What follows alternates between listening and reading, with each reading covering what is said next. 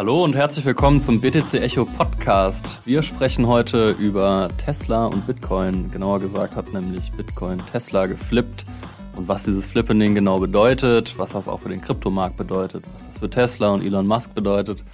Darüber spreche ich heute mit Marleen. Marleen ist Redakteurin bei BTC Echo und hat sich genau mit diesem Flippening auseinandergesetzt. Hallo Marleen. Hi David.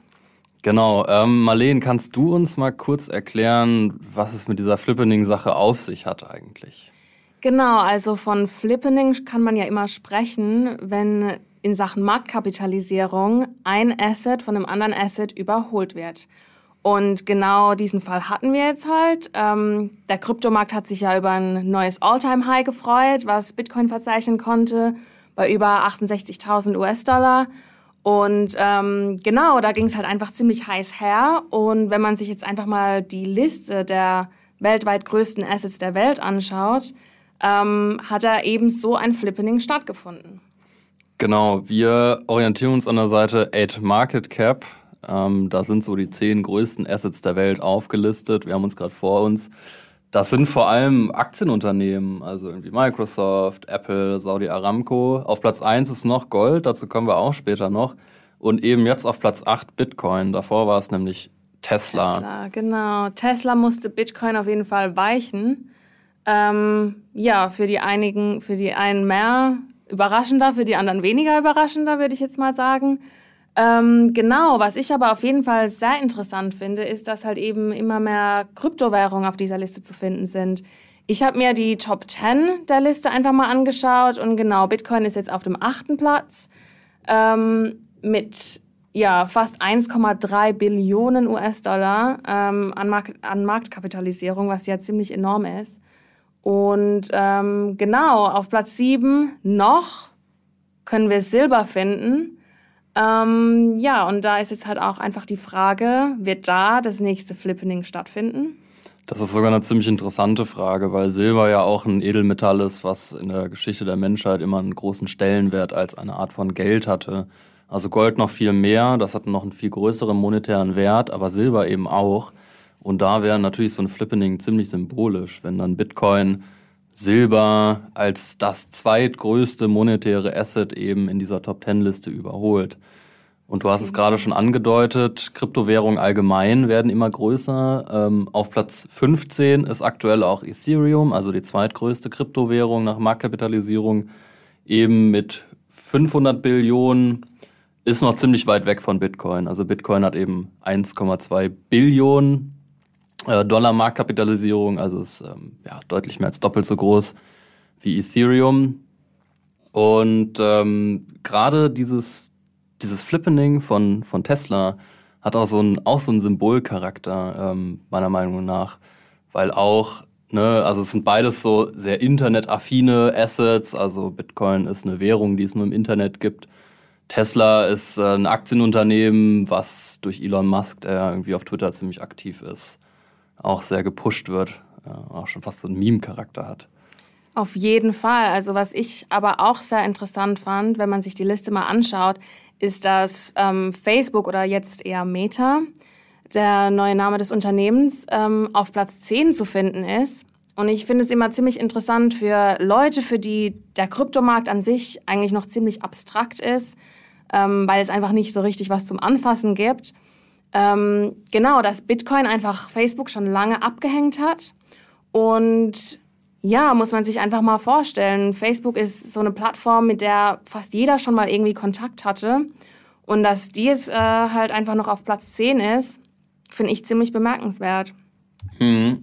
Auch im Sinne von der Zeit, die Bitcoin gebraucht hat, ist es, wenn man sich das mal vergegenwärtigt, also der erste Bitcoin-Block wurde im Januar 2009 gefunden das ist gerade mal zwölf Jahre her. Wenn ich mir die anderen Assets angucke, na gut, Gold gibt es seit tausenden Jahren. Aber auch Microsoft, Apple, das sind halt alles Sachen, die es seit den 90ern gibt, die viel länger gebraucht haben, um eben diese ja, historische Marke von einer Billion Dollar Marktkapitalisierung eben geknackt zu haben. Und da sieht man auch mal, wie schnell eigentlich diese Bitcoin Adoption Rate voranschreitet. Also es ist halt ne, in der Top 10 auf jeden Fall das Asset, was es am allerschnellsten geschafft hat. Und klar, wenn man sich die bullischen Kursprognosen von Bitcoin anguckt, dann ist äh, Platz 8 auch nicht das Ende der Fahnenstange. Auf gar keinen Fall. Und ähm, ich habe mich gerade auch in einem Artikel, der auch auf der BTC Echo-Seite veröffentlicht wird, noch ein bisschen mit Tesla ähm, beschäftigt, nämlich Tesla ist gecrashed äh, gestern. Ja. Und das ist schon interessant, weil es fast zeitgleich kommt mit dem Bitcoin Alltime High. Das ist aktuell bei 68.000, irgendwie 800 irgendwo da in der Ecke. Ja. Ist es aktuell angesiedelt. Und ähm, dadurch hat natürlich auch der reichste Mann der Welt, Elon Musk, äh, ordentlich an Vermögen verloren. Also ähm, insgesamt hat Tesla, boah, ich glaube, 200 Milliarden Dollar ungefähr an Verrückt. Marktkapitalisierung eingebüßt. Elon Musk alleine 29 Milliarden, also das ist ja alles Nettovermögen, das ist jetzt äh, keine, keine, das kann man sich nicht vorstellen, als würde sein Konto jetzt irgendwie 29 Milliarden weniger haben, aber es ist schon ordentlich. Es ist der größte Tesla-Crash jemals, soweit ich ja. weiß. Ähm, der Kursverlauf sieht auch ziemlich heftig aus. Also ich hatte mich ja persönlich eigentlich noch gefragt, ähm, ja, ob dieses Bitcoin All-Time High nicht eigentlich für Elon Musk bedeutet, dass er reicher wird. Ich meine, er ist auf Twitter sehr aktiv, ähm, er ist ein Krypto-Anhänger, er ist ein Krypto-Fan. Ähm, es ist allgemein bekannt, dass ähm, ja, Bitcoin auch auf der Bilanz von Tesla zu finden sind. Und da ist jetzt eben die Frage, warum ist Tesla so gecrashed? Ja, das ist eine gute Frage. Also das ist schon ein zeitlicher Zufall, wo ich auch gedacht habe, hm, besteht da ein Zusammenhang, Bitcoin ja. pumpt, Tesla crasht.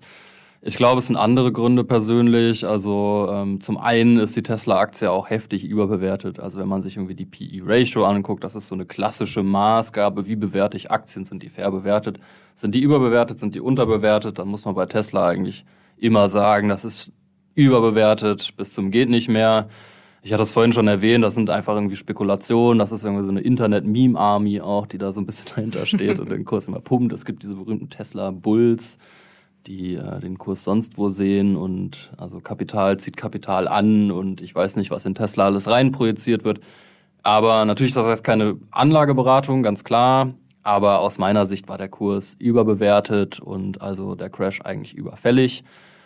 Ähm, ich bin selbst gespannt, wo sich das einpendelt ähm, der Kurs. Also ist jetzt irgendwie um 12 Prozent im Vergleich zum Vortag gefallen. Ja. Bitcoin notiert irgendwo da, wo gestern notiert hat, aber auf Wochensicht auch deutlich im Plus. Und ähm, ja, da wird man sehen, so wie das jetzt weitergeht. Ähm, ja. Vor allem ist der Aktienmarkt ja auch immer ein sehr emotionaler Markt, würde ich jetzt mal sagen. Also man kann nicht immer genau sagen, woran bestimmte Entwicklungen jetzt festzumachen sind. Und vor allem finde ich bei Elon Musk ist es auch nochmal so ein Sonderfall schon fast. Ähm, der Social Value einfach von dem Charakter Elon Musk hat, glaube ich, auch sehr große Auswirkungen, ähm, wie der allgemeine Aktienmarkt reagiert. Mhm. Und in dem Zusammenhang noch interessant ist auch, dass Elon Musk ähm, auf Twitter eine Umfrage gemacht hat. Er hat gefragt, ob er seinen einen gewissen Bestand seines Aktienportfolios verkaufen soll. Ich glaube, er hat irgendwie von 10% gesprochen. Also Elon Musk hält insgesamt ungefähr 21 Prozent aller Tesla-Aktien. Ähm, also ist der größte Tesla-Shareholder überhaupt. Und er hat im Prinzip seine Twitter-Follower gefragt, naja, soll ich jetzt irgendwie 10 Prozent da verkaufen? Der Zusammenhang ist so ein bisschen komplexer. Es geht da um eine Vermögenssteuer, die in den USA gerade diskutiert wird. Also vor allem Finanzsekretärin, äh, also Secretary of Finance, ähm, Janet Yellen hatte das ins Spiel gebracht. Und da ist dann immer so von diesen unrealized gains äh, mhm. die Frage. Also so auf Vermögenswerte, die nicht liquide sind, sowas wie Aktien oder Immobilien oder so, ob es da dann eine Steuer drauf geben soll, wird in Deutschland ja auch immer wieder mal debattiert. Auch wir haben keine Vermögenssteuer. Ähm, ist ja ist einfach so, ein, so eine Debatte über Steuergerechtigkeit, die da gerade entfacht ist, weil halt naja so diese Milliardärsklasse auf dem Papier super viel Geld hat, aber kaum Steuern zahlt, weil die halt kein Einkommen in dem Sinne haben. Also die verdienen jetzt, Elon Musk hat selbst gesagt, dass er im Prinzip gar kein, er kriegt gar kein Gehalt eigentlich von Tesla. Also finanziert sich so über seinen Shareholder Stock.